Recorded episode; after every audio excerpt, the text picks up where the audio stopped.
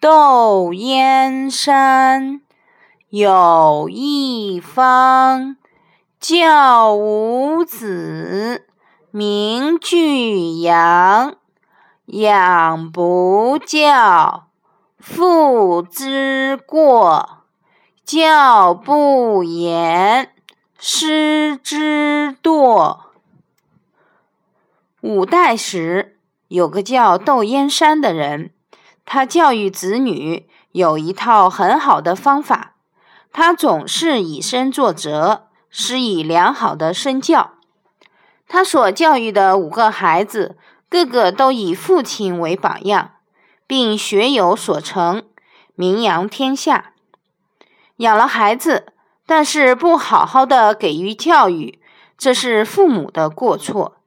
同样的道理，当老师的教育学生。不能严格督促他们学习，这是老师没有尽到责任。窦燕山五子登科。五代末年，在河北省蓟县，有个叫窦宇君的人，因为在蓟县有一座山叫燕山，而当时窦宇君的名声又很响亮，所以人们都以窦燕山。来代称窦氏。窦燕山年轻时心术不正，靠明瞒暗骗聚财发家。到了三十岁还没有孩子。